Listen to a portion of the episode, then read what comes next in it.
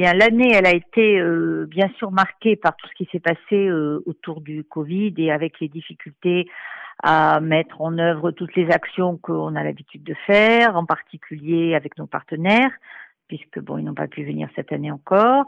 Euh, voilà, malgré tout, euh, ben, je peux dire qu'on a, on a continué. Les équipes ont fonctionné, en particulier en Gironde. Euh, on a eu, ben, pendant le carême, on a eu toute une, action quand même euh, avec toutes les paroisses hein, autour de. Nous habitons tous la même maison et avec une visio avec euh, un de nos partenaires d'Amérique du Sud.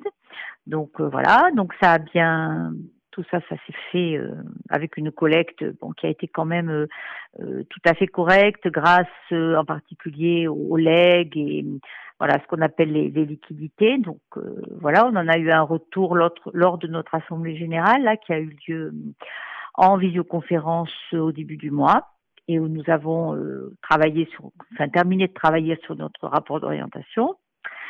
Voilà, et quand même, surtout, ben, depuis janvier, on est dans la préparation des, des 60 ans.